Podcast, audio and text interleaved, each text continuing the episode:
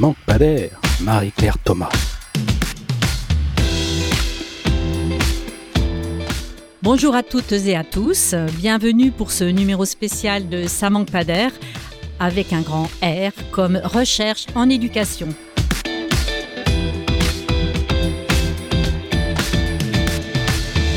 La crise du coronavirus a entraîné de nombreux bouleversements dans le système éducatif, à commencer par la fermeture des écoles, mesure inédite qui a redéfini le métier d'enseignant, mais aussi celui de chef d'établissement. La question du pilotage des structures scolaires s'est ainsi posée d'une toute nouvelle façon. D'abord avec la fermeture prolongée de tous les établissements avec l'enseignement à distance, puis avec leur réouverture et la reprise des cours en présentiel. Il a fallu organiser le travail de l'ensemble du personnel pour garantir la continuité pédagogique dans une situation inédite. Si les chefs d'établissement sont formés depuis quelques années à la gestion de crise, comme les intrusions ou les attentats terroristes, ils n'étaient absolument pas préparés à la gestion d'une crise sanitaire longue. Quelles ont été les difficultés rencontrées par l'institution scolaire, par les chefs d'établissement? Quelles ont été les mutations organisationnelles introduites par la crise sanitaire?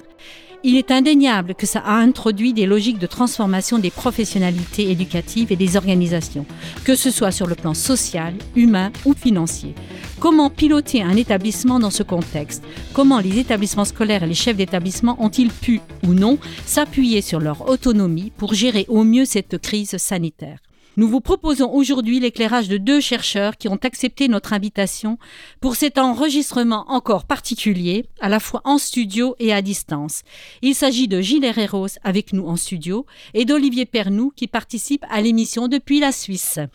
Mais tout d'abord, penchons-nous sur l'histoire de l'autonomie des établissements. Je passe donc la main à Joséphine, étudiante à l'ENS de Lyon. Bonjour Joséphine. Bonjour Marie-Claire. Depuis quand est-ce qu'on parle d'autonomie des établissements scolaires? Alors, il faut remonter en 1955, c'est-à-dire à une période où de nombreux établissements scolaires sont créés en France en raison du baby-boom et de la hausse du nombre d'élèves. L'État leur donne alors le statut d'établissement public national, donc avec une structure administrative autonome. Mais l'étape majeure de la construction de l'autonomie des établissements, c'est la loi Abi du 11 juillet 1975. Cette loi rend les établissements libres d'adopter à la fois leur règlement intérieur et leur budget, et ce tout en suivant la politique définie par le ministère de l'Éducation. Enfin, les lois de décentralisation de 1982 débouchent sur la création des EPLE, e, c'est-à-dire des établissements publics locaux d'enseignement. Le but est alors d'adopter le système centralisé de l'éducation nationale aux spécificités locales. Ensuite, il y a la loi Fillon de 2005, dans le prolongement d'une généralisation des politiques d'autonomie scolaire en Europe. Et comment ça se traduit aujourd'hui? Eh bien, aujourd'hui, en plus des missions fondamentales d'enseignement et d'éducation, de nouvelles tâches sont venues s'ajouter. Par exemple, c'est aujourd'hui à l'établissement scolaire de prendre en charge le remplacement des personnels absents pour une courte durée et le recrutement de certains personnels. Et le chef d'établissement dans tout ça alors? En fait, on peut même dire aujourd'hui que l'autonomie des établissements scolaires se confond avec celle du chef d'établissement. Car finalement, c'est lui qui définit la politique éducative et pédagogique et qui mène le projet d'établissement. D'ailleurs, on peut écouter Gérard Mamou, ancien inspecteur général de l'éducation nationale, parler du rôle du chef d'établissement. Alors on écoute. Diriger un établissement scolaire, c'est un exercice d'une extrême complexité. Il y a toute une série de composantes, et en particulier les obligations de sécurité, les obligations légales, euh, académiques, etc., mais toujours dans le même objectif, qui est d'assurer la sécurité morale et physique des enseignants, celle des élèves, leur dignité, et faire en sorte que les élèves et les enseignants soient dans les meilleures conditions possibles pour que les programmes s'effectuent de la meilleure façon. Ce que l'enseignant est en droit d'attendre du chef d'établissement, essentiellement, c'est un soutien. Un soutien absolument à tous égards contre les agressions, contre les difficultés. Euh, s'il y a des conflits avec des familles, s'il y a des conflits avec des élèves, et même des conflits avec son administration, le premier geste du chef d'établissement, d'abord et avant tout, c'est de le soutenir. On voit donc ici tous les rôles que joue le chef d'établissement. D'ailleurs, les dernières recommandations portant sur l'autonomie concernent les chefs d'établissement eux-mêmes. Ils doivent être mieux formés à la gestion de groupe et à la conduite du changement. Deux compétences qui s'avèrent indispensables pour gérer à l'échelle de l'établissement la crise sanitaire actuelle. Merci Joséphine. Place euh, maintenant à nos deux invités, donc euh, Gilles Herreros et Olivier Pernou. Bonjour à tous les deux. Bonjour. Bonjour. Merci donc euh, d'être avec nous pour ce nouveau numéro. Donc Gilles Herreros, vous êtes sociologue, enseignant-chercheur à l'Université Lyon 2, membre du centre Max Weber, et vos travaux portent sur la sociologie des organisations. Vous avez beaucoup observé les changements organisationnels au sein des hôpitaux, notamment sur la dimension collective et les rapports à l'institution. C'est bien ça, oui. Quant à vous, Olivier Pernou, vous êtes professeur à la Haute École pédagogique du canton de Vaud, en Suisse, et du pôle de recherche de formation LEAD, on dit LEAD, LED Lead. Lead, le lead, pardon. Destiné aux directions d'établissements scolaires et de formation. Vous vous êtes intéressé au leadership et à l'organisation du travail au sein des établissements scolaires, en particulier en Suisse francophone. Nous avons donc la chance de pouvoir vous réunir aujourd'hui tous les deux et de mêler vos approches complémentaires dans une perspective comparatiste. Mais avant de démarrer, on va écouter un petit extrait, une petite intervention d'Olivier Ray, ancien responsable du service veille et analyse de l'IFE et qui est devenu maintenant inspecteur général. Le changement, la transformation, c'est un équilibre entre effectivement ce qui vient d'en bas, pour dire vite, c'est-à-dire des actions qui permettent d'engager euh, les gens dans une transformation. Euh, euh, il y avait un auteur anglais qui parle notamment de poules pour dire on les tire, on les engage, quoi. On les, voilà, cette idée d'engagement. Et puis les actions qui en revanche viennent du haut, qui d'une part montrent une direction d'un changement avec, euh, je dirais, une direction politique au sens très général du terme, c'est-à-dire les orientations que se donne une, société, avec un certain nombre de principes, de valeurs, d'objectifs, et puis qui donnent aussi les cadres les moyens, les ressources et les outils pour aller dans ce sens. Parce que les acteurs au niveau local ne peuvent pas tout réinventer, tout construire eux-mêmes. Et la fixation de cadres qui ont une certaine légitimité institutionnelle, symbolique, politique, c'est aussi important. Bon, j'imagine que ça vous parle, cette, euh, cette petite intervention. Donc, je voudrais vous demander de réagir euh, donc, euh, sur ces propos. Gilles Herreros Je veux bien commencer. Alors, pour, pour dire tout d'abord que si les organisations m'intéressent de manière générale, euh, je n'ai pu intervenir dans les établissements scolaires que à la marge en quelque sorte. Sauf que euh, j'ai pu constater à chaque fois que euh, j'ai eu l'occasion de m'y rendre que les questions se posent à peu près dans les mêmes termes que dans d'autres organisations, qu'elles soient tertiaires, qu'elles soient hospitalières, qu'elles soient industrielles. la question est toujours la même. alors, quelle est la question en question? Je crois que c'est la, thématique du changement qui, euh, sans arrêt, est posé comme euh, un incontournable. Et que cette thématique du changement est donnée à voir institutionnellement comme une évidence indépassable. Qui ne change pas, qui n'innove pas, qui ne se transforme pas, est condamné à la disparition. Et je crois que... Euh, ce discours, qui est un discours managérial assez largement dominant, qui diffuse, irrigue tout l'univers organisationnel, on passe à côté d'un certain nombre de, dimensions assez simples. Euh, les professionnels, avant d'être invités au changement, ont besoin d'être compris dans ce, qui, ce à quoi ils tiennent, dans ce que sont leurs euh, contraintes. Avant euh, d'innover et de vouloir transformer, il faut sans doute repérer ce à quoi on tient absolument parce que c'est ce qui fait le sens du métier. Et je crois que le discours qui nous est proposé, celui que l'on vient d'entendre à l'instant euh, du côté de, l'intervenant euh, Olivier Ray. Olivier Ray, voilà, est euh, symptomatique de ce qui pose problème dans les organisations. C'est-à-dire que les acteurs sont invités à changer et ils sont lassés de ce changement. Alors, euh, quand le Covid survient, euh, eh bien, ça ne fait qu'aggraver euh, la situation parce que on leur demande de, toujours de changer, mais dans les mêmes directions que, que, que précédemment. C'est-à-dire que ce qui leur était insupportable dans un premier temps est devenu encore plus insupportable. Et de votre point de vue, alors, Olivier Pernou Moi, je dirais qu'en en m'étant intéressé un tout petit peu à l'organisation de l'école, ce qu'il est frappant de voir, c'est que d'une part, il y a effectivement ce changement permanent, cette idée euh, d'adaptation, euh, et voire, euh, on parle même maintenant dans le management scolaire d'agilité.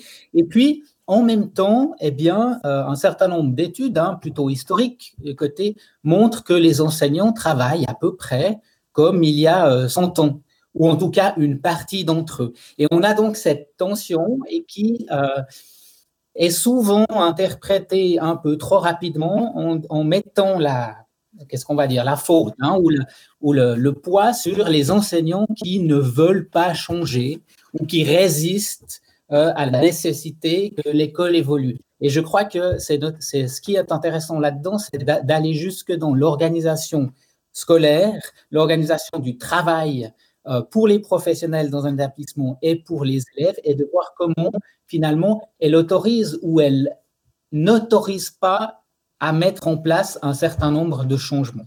Oui. justement, les, textes invitent fortement à changer, à innover, euh, etc. Donc, euh, on, est, on est face à des, des injonctions paradoxales, peut-être presque, parce que quand on voit tous les, tous, les, articles 34 qui poussent, euh, qui autorisent, alors je ne sais pas ce qu'il en est en Suisse, mais qui autorisent à innover, qui invitent fortement à innover, et ça ne bouge pas sachant quand même qu'il y a pas mal d'acteurs qui, qui, font des choses. Euh, Gilles Herrero. Oui, sur cette question du changement, je pense vraiment que, et tout ce qui va avec, c'est-à-dire le, le, vocabulaire, avant de, de considérer que nous sommes face à des professionnels qui euh, seraient statiques, immobiles, euh, euh, reproduisant à l'infini ce qu'ils font depuis, depuis toujours, je, crois qu'il faut peut-être regarder réellement ce qui au quotidien se passe. Parce qu'il n'y a pas une journée d'enseignant, une journée d'un professionnel qui est toujours identique à la, à la précédente. Ce qui veut dire que on, oublie que le changement, c'est consubstantiel de euh, professionnel, consubstantiel même de, de, l'existence. Alors, euh, quand on nous invite à, au changement, c'est pas ce changement-là euh, auquel on songe, on étant évidemment les managers, les rationalisateurs, les euh, turiféraires de l'innovation nécessaire si on ne veut pas disparaître, en reprenant la thématique darwinienne dans un sens totalement impropre. Donc, je, je, crois que ce changement auquel ces organisateurs songent, ça n'est pas le changement euh, qui compte pour les professionnels, c'est-à-dire d'être euh, susceptible chaque jour de résoudre les problèmes qui sont posés. Je, voudrais simplement pointer, je suis tombé sur euh, ce, texte il y, a, il y, a, quelques jours, le propos de Beckett euh, dans une pièce qui s'appelle Les Innommables. Et alors je cite le propos parce que je, le trouve tout à fait intéressant pour venir discuter du vocabulaire qui nous est présenté pour penser la vie des établissements scolaires ou des organisations en règle générale. Voilà ce que dit Beckett, fait dire un, un de ses personnages. M'avoir collé un, langage dont ils s'imaginent que je ne pourrais pas me servir sans m'avouer de la tribu, je vais leur arranger leur charabia. Et alors, euh, je, m'excuse, je, suis un peu euh, massif, mais le discours de l'innovation, du changement, de la nécessité de se transformer, de l'archaïsme des personnels, de la lourdeur euh, de, leur reproduction, c'est du charabia. Et si on veut, me semble-t-il, penser réellement les activités pédagogiques ou les activités organisationnelles, il faut les sortir de ce charabia dont les mots maîtres clés sont la compétition, l'agilité, la performance, l'efficience, et j'en passe. Alors, je vous laisse réagir, Olivier Pernou, et puis euh, en même temps, je vous pose une question parce que euh, là, on est dans une logique en euh, hein, de, discours sur le changement, mais en, situation de crise, les, équipes, les collectifs ont été contraints de changer. Oui, alors, mais moi, je, partage hein, les propos tenus. J'irais même plus loin en disant que finalement, euh, on retrouve, et ce qui s'est passé avec la crise, hein, c'est on retrouve cette tension entre autonomie qu'on souhaite euh, plus grande pour les établissements, pour les chefs d'établissement, et puis euh, l'autonomie des enseignants et la, vision qu'on a sur eux des professionnels. Et on, on, retrouve un peu ce même jeu entre en général les directions générales euh, les, politiques éducatives, les chefs d'établissement, et puis entre les chefs d'établissement et les enseignants. Cette tension entre on laisse de l'autonomie aux professionnels qui sont euh, sur le terrain, qui sont au plus proche des vrais problèmes, qui doivent effectivement innover jour après jour pour répondre aux défis qu'on leur pose. Euh, donc on leur laisse cette autonomie, on leur reconnaît ce caractère professionnel dans leur activité, et en même temps, on va de temps en temps ou euh, largement mettre un certain nombre de directives, euh, essayer de cadrer quand même le travail euh, en dessous de manière à être sûr qu'on puisse rendre compte de ces choses-là. Et par là, en bout, on les déprofessionnalise. Et je crois que dans ce jeu entre autonomie accordée, autonomie conquise, le rappel à l'ordre, etc., eh bien, le, Covid a joué ça part révélateur très très fort euh, dans la façon de manager les écoles, puisque euh, dans l'urgence, on a parfois recouru à des comportements qu'on essayait dans le discours, cette fois, d'avoir à l'opposé, et puis on est revenu sur des pratiques peut-être plus autoritaires à un moment donné, alors qu'on essayait de déléguer euh, une partie du leadership, ce qu'on appelle le leadership distribué au sein des écoles, etc. Euh, et on a mis à mal un peu euh, toutes ces, belles volontés parce qu'on était en période de crise. C'est pour ça que je, soulignais le côté révélateur. Sur, cette notion d'autonomie, je crois que, c'est une constatation et sans doute une conviction aussi. Je pense que plus on utilise le, terme autonomie et plus on cherche à dissimuler la subordination. Il semble que ce qui caractérise dans l'établissement scolaire les situations dans lesquelles se trouvent euh, les, enseignants, c'est la subordination, subordonnée à l'autorité de tutelle, subordonnée à, au, chef d'établissement, subordonnée au protocole, aux modes opératoires, aux maquettes. Et alors, plus la subordination est grande, et plus évidemment, il y a nécessité de recourir au charabia de l'autonomie qu'on retrouve dans les établissements scolaires, qu'on retrouve à l'université, qui n'a jamais été aussi garrotté qu'aujourd'hui, même si on a un projet euh, sur l'autonomie des universités. Donc, je crois que euh, tout ce discours qui précède le Covid et qu'on retrouve aujourd'hui euh, au moment du Covid, euh, c'est lui qui convient de, déconstruire. Je reprendrai le, terme de révélateur que vous avez utilisé, Olivier. Je, pense que la crise du Covid vient, ça, fonctionne comme le bleu de méthylène, ça vient mettre en évidence toutes les difficultés organisationnelles euh, euh, auxquelles euh, on est confronté dans les établissements scolaires et ailleurs, ça vient mettre en évidence l'espèce de, fixation sur la nécessité de rationaliser, ça vient mettre en évidence les fragilités des uns qui continuent à être soumis à la présence dans les industries par exemple et aux ressources organisationnelles que possèdent les autres qui peuvent travailler depuis, depuis chez eux. Je pense que tout ce qui relève de, des inégalités dans quelques domaines que ce soit au plan organisationnel, s'est trouvé non pas reconfiguré, mais au contraire accentué par la crise du Covid. Et donc, j'ai évidemment aucune solution, mais je pense que l'une des premières, euh, euh, l'un des premiers remèdes, c'est sans doute de, venir interroger un discours qui euh, se donne à voir comme incontestable, qui est le discours institutionnel, consistant à, à, définir ce que serait le réel. Par exemple, les établissements scolaires sont autonomes, alors quand on regarde de très près ce qui se passe dans les établissements réels, eh bien, euh, on est assez loin de l'autonomie. Voilà, c'est une, une, sorte de conviction. Vous partagez cette, euh, cette idée-là aussi, j'imagine. Je vous vois, euh, euh Olivier Pernou. Oui, alors Là, là, le cas en Suisse et en, en, France est légèrement différent, mais je partage pleinement le fait que euh, l'autonomie n'est pas du tout acquise pour les établissements. Euh, et d'ailleurs, euh, ce qu'on a vu aussi à travers un certain nombre de réformes, c'est que lorsque les établissements prenaient une trop grande autonomie, en général, on leur demandait de revenir un tout petit peu euh, dans le rang ou dans ce qui était euh, admissible. Préconisé, préconisé oui. par le ministère oui. ou par le département. Oui. Oui, je, je, voudrais juste donner une illustration très très rapidement. Alors elle est ancienne, elle précède le, Covid, mais euh, elle, est, assez symptomatique, je pense, de ce qui se passe dans les établissements scolaires. On est face à une injonction euh, rectorale. Euh, il faut que les chefs d'établissement conduisent des, projets innovants, transformateurs, impliquant la communauté éducative, etc. Le, le directeur de, de l'établissement est en échec absolu dans la mise en place de ce projet et il demande une intervention extérieure que je vais essayer de d'accomplir. Et euh, lorsque j'arrive dans l'établissement, ce qu'ils me demandent de faire, c'est de remplir des fiches projets que les, les enseignants refusent de remplir. Alors évidemment, je lui dis que je vais pas pouvoir remplir les fiches projets à la place des enseignants, qu'il va falloir créer une dynamique du côté des enseignants. Mais euh, pour cette euh, directeur d'établissement qui était par ailleurs très très compétent et très sympathique, l'idée même que le, le, la dynamique de, de, qui pourrait être créée auprès des enseignants puisse venir lui ôter un certain nombre de prérogatives, un certain nombre d'orientations, de, de, de, décisions ou, ou, d'actions, ça lui paraissait totalement incongru quoi.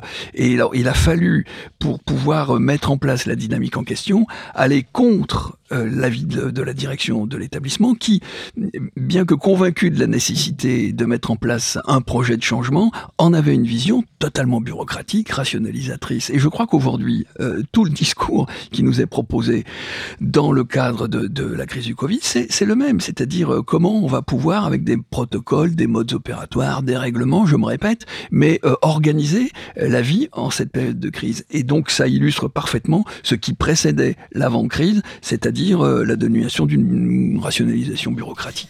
Alors là, justement, un peu dans, dans, dans, ce que vous, évoquez, là, euh, euh, on vous fait appel à la dimension collective, la dynamique du collectif qui, qui doit se mettre en marche. Et dans une situation, par exemple, telle qu'on l'a vécue dans le cadre du, confinement, il a fallu passer tout à, distance. Alors comment la créer ou la maintenir, cette dynamique Olivier Pernou c'est là que les, choses réelles jouent. Hein, et on, sort du, du charabia euh, où il faut finalement arriver à, mobiliser euh, ces enseignants avec un facteur qui était euh, très différent hein, avec le, Covid, c'est le fait que tout d'un coup, ils se retrouvaient eux-mêmes à distance de la direction, donc une perte de repère dans la communication. Et il a fallu pour euh, bon, mais pour les directions comme pour les enseignants, reconstruire les, outils euh, de dialogue, d'échange, et puis euh, à travers ça, mobiliser. Et je pense que pour rejoindre les, propos tout à l'heure sur la question de dynamique de projet et autres, c'était extrêmement difficile d'avoir pour les chefs d'établissement une pression du système euh, ou des politiques éducatives sur la nécessité de mettre en place en urgence des organisations euh, qui clairement euh, la forme scolaire et, et en même temps cette, cette espèce d'inconnu parce que faire confiance aux équipes enseignantes, les laisser mettre en place des choses c'est un élément, en tout cas relativement nouveau. Et comment est-ce qu'on leur laisse, on leur fait confiance pour qu'elles mettent en place? Et qu'en même temps, il faut rendre compte en dessus. Donc, on se retrouve tenaillé dans cette euh, tension euh, première. Et je, je crois que ceux qui euh, sont arrivés finalement à mettre en place des dynamiques relativement favorables dans les établissements, c'est ceux qui ont accepté de lâcher un peu prise euh, de ne pas vouloir tout contrôler et, de d'expliciter finalement les enjeux euh, aux enseignants, aux équipes enseignantes pour qu'elles essayent de construire quelque chose, en accordant aussi un droit à l'erreur euh, qui n'est pas forcément tout le temps reconnu dans l'école hein, pour les professionnels, mais en disant ben, essayez de faire et puis, on tire des bilans très, très rapidement, très régulièrement pour essayer d'adapter au mieux en fonction de ce qui se présente. C'est oui, on fait appel à la dimension euh, leadership du chef d'établissement. Gilles Herreros. je voudrais faire un, parallèle, oui. Pardon, je voudrais faire un parallèle avec ce qui s'est passé à l'hôpital. depuis une vingtaine d'années à l'hôpital, on a notre procédures de rationalisation qui ont assez largement détruit l'hôpital en tant que producteur d'un bien commun. pendant la crise du Covid, euh, tous les professionnels le disent, une grande partie des directions, c'est-à-dire des, des, des, des, des non-soignants, hein, des administratifs, se sont euh, mis en retrait pour laisser les équipes euh, inventer alors des solutions avec des, des, du bric et du broc, hein, parce que les moyens étaient toujours évidemment absents, mais ils se sont mis en retrait. Et donc ont émergé des solidarités nouvelles, des coopérations nouvelles. Euh, je pense que dans les établissements scolaires, c'est un peu ce que Olivier Vernoux disait, c'est que s'il y a une mise en retrait de ceux qui portent le discours bureaucratique et rationalisateur pour laisser euh, œuvrer les, enseignants en leur venant euh, en aide s'ils le demandent, mais en leur laissant inventer des réponses dans l'urgence, alors à ce moment-là, on est, me semble-t-il, dans la seule direction jouable, parce que si on est sur une tentative de planification euh, à l'échelle nationale, avec une montée en généralité, en proposant à tous, en tout lieu et en tout, à tout moment, de faire la même chose, ça peut pas fonctionner. Et on voit réapparaître le spectre de la subordination, alors que ce dont on a besoin, c'est pas de, de, gens subordonnés, c'est de gens à qui on fait confiance. Mais pour leur faire confiance, il faut pas les, les enfermer dans les protocoles. Quoi. Donc à travers ce que vous dites là, on, on laisse sous-entendre qu'il faut laisser un peu euh, disparaître le, les modalités d'organisation très fortes de la part de l'institution ou de l'organisation euh, pensante. Euh, Qu'en pensez-vous, euh, Olivier Pernou Oui, moi je pense que euh, ça a été important dans cette période-là, si on, on, on déléguant et faire confiance, mais, mais aussi finalement de lâcher un peu euh, toute cette bureaucratie hein, que, euh, à laquelle Gilles faisait allusion, et, et cette nécessité de, de devoir euh, justifier, expliquer, rendre des rapports, et dire on y va, on essaye euh, et vous le faites. Et puis les, directions qui, ont réussi finalement à tirer aussi le épingle du jeu, ben on voit bien qu'elles ont aussi appris notamment euh, à être beaucoup plus transparentes entre les contraintes qu'elles recevaient, puis elles disaient, ben voilà les contraintes, comment est-ce que vous arrivez à faire plutôt que euh, il y a des contraintes, je vais vous dire comment faire. Et ça, c'est une bascule dans la posture. Et puis, euh, peut-être aussi, fin, finalement, euh, essayer de, célébrer et de mettre en valeur les petites choses qui ont réussi parce que c'est aussi cet élément-là qui a fait que des dynamiques positives se sont mises en place dans certains établissements. Oui, c'est intéressant, effectivement, la, dimension mise en valeur des, réussites, euh, quelque part. Et justement, euh, l'après-Covid, si toutefois il y a un après. Qu'est-ce que vous pensez qu'il va rester tout ça? Est-ce qu'on va revenir dans un monde meilleur euh, où euh, on va se faire confiance, euh, où, on laisse les, gens agir? Est-ce qu'on va, est-ce que ça va bouleverser les organisations? Bon, je vous demande d'être un peu devin.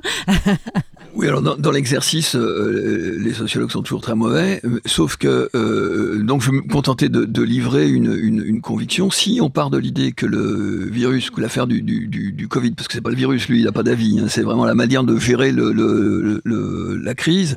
Euh, n'a été qu'un révélateur de ce qui était déjà en place en, en, accentuant les traits. Je suis absolument convaincu que euh, le monde d'après, c'est le monde d'avant en pire, c'est-à-dire que les, ceux qui ont euh, le, le, le, moins de ressources sociétales ou organisationnelles vont se retrouver plus marginalisés euh, demain que, que, qu'hier, et euh, les, les, les, les, plus forts ou les mieux dotés euh, verront leur position renforcée. D'une certaine manière, toujours par analogie, si on regarde euh, qui, dans le champ économique, euh, sort son, épingle du jeu, ben, ce sont les forts d'hier qui seront plus forts demain, les GAFA, Amazon, etc., qui ont triplé leurs bénéfices. Et je pense que l'analogie euh, n'est pas farfelue. Je pense que c'est exactement ce sur quoi on va, on va tomber. Donc du coup, euh, vigilance, sortons du charabia comme euh, première antidote. Et vous, Olivier Pernou une note peut-être un peu plus positive, mais pas obligatoire, c'est pas obligatoire. non, mais je peux, je peux partager ce, qu'est-ce qu'on va dire, c'est un bout de cette analyse. Euh, au sens où effectivement la crise c'est un révélateur, c'est le de méthylène pour reprendre les termes utilisés par Gilles ou autres. Donc on risque d'avoir un renforcement de ce qui était en place et en même temps peut-être qu'on a aussi, euh, grâce à la crise, découvert certaines capacités euh, dans des équipes enseignantes, pris conscience de l'intérêt à identifier finalement les forces euh, qui sont en présence. Et bien souvent, on, on connaît éventuellement les enseignants pour ce qu'ils savent faire et ce qu'on leur a demandé toujours faire, et on ne connaît pas ce qu'ils pourraient faire un peu autrement. Et du coup, peut-être que cette crise-là, en ayant découvert que certains enseignants s'impliquaient dans un projet, étaient capables de gérer une nouvelle plateforme de mise à distance ou autre, eh bien, on va euh, commencer plus largement à réfléchir en termes d'organisation dans les établissements et de reconnaissance finalement des, des ressources humaines réelles qui sont présentes et dont on pourrait tirer parti. Ce serait euh, peut-être un espoir ou une vision positive. Je pense, alors, hormis euh, quelques cas particuliers, qu'on a quand même aussi notamment euh, obligé une partie très large de la frange enseignante à se lancer dans l'utilisation d'outils numériques. Rien que le fait de les obliger à se lancer et qu'il les fait souvent en équipe dans les établissements, euh, eh bien, peut-être leur donne l'occasion de se dire, tiens, euh, c'était pas si affreux que ça, j'ai mis un pied dedans, et donc je peux euh, entendre des changements qui viennent là-dessus. Je vois Gilles qui réagit. oui, oui, oui. non, je, je partage, je partage pas cet optimisme, mais euh, je, crois. Alors, On voulait finir par une note positive. bon, alors, je, je, ne dirai rien, mais Le, le, numérique, c'est vraiment le, le, le, totem, euh, ce, ce, ce, dont on nous parle depuis euh, deux décennies. Tout, tout va devoir être transformé, sera transformé, bonifié par le numérique. Et alors qu'on regarde comment ça se passe, mais, mais les enseignants sont dans grande difficulté avec le numérique, non pas parce que la technologie les dépasse, mais parce que tout est réifié. Les, étudiants deviennent des, écrans noirs en quelque sorte. Les réactions disparaissent. Et donc de continuer de penser avec les mêmes schémas le numérique comme moyen de, d'enchanter le travail, ça me paraît relever du même problème. Peut-être, euh, moi, souligner que, en tout cas, je partage pas l'idée que le numérique puisse enchanter le travail. Euh, simplement, le fait, l'accélération qui a lieu, euh, on va dire grâce au Covid, sur ce domaine-là, peut-être va aider à réinterroger la forme scolaire euh, globalement et la possibilité d'organiser peut-être un certain nombre d'activités d'apprentissage pour les élèves autrement. Que ce, tant en termes de devoirs, euh, puisqu'on s'est rendu compte qu'on pouvait faire travailler les enfants à distance, donc sur d'autres choses qu'en termes d'organisation même au sein des établissements, et qu'il y a des possibilités là dont les établissements peuvent se saisir pour repenser un tout petit peu l'organisation du travail qui devrait être, dans l'idéal, toujours imaginé pour faire apprendre. Effectivement, alors euh, ce sera la petite phrase de conclusion. Le numérique, pas forcément pour enchanter, mais peut-être pour augmenter euh, et changer un peu euh, cette forme scolaire qui peut-être euh, ennuie euh, profondément les étudiants, les, les élèves, parce qu'elle est toujours euh, dans, avec les mêmes modalités. on peut peut-être mettre un petit peu une petite cerise sur le gâteau. Si on se contente de ça, ça peut permettre effectivement quelques avancées. Je sais qu'on on a hum, eu des, des, enseignants qui nous ont dit ah, ben, j'ai malgré moi découvert que je pouvais faire ça et les, ça fonctionne bien. Alors combien de temps ça va fonctionner On ne sait pas, mais en tout cas, on réinterroge euh, globalement les, les, pratiques. Ça se termine euh, malheureusement, mais en tout cas, je vous remercie tous les deux euh, pour votre, vos interventions très très intéressantes. Donc à la préparation du sujet, c'est Joséphine Guichard, étudiante à l'ENS de Lyon, et à la réalisation, Sébastien Boudin. Nous nous retrouvons en mars pour la prochaine émission de Savant Pader et retrouvez toutes nos émissions sur la plateforme IFE à l'école. Et si un sujet vous a particulièrement intéressé, n'hésitez pas à le faire connaître et à le partager. Je vous invite aussi à podcaster Le micro est dans la classe et IFE quoi, le magazine de l'IFE. Au plaisir de vous retrouver.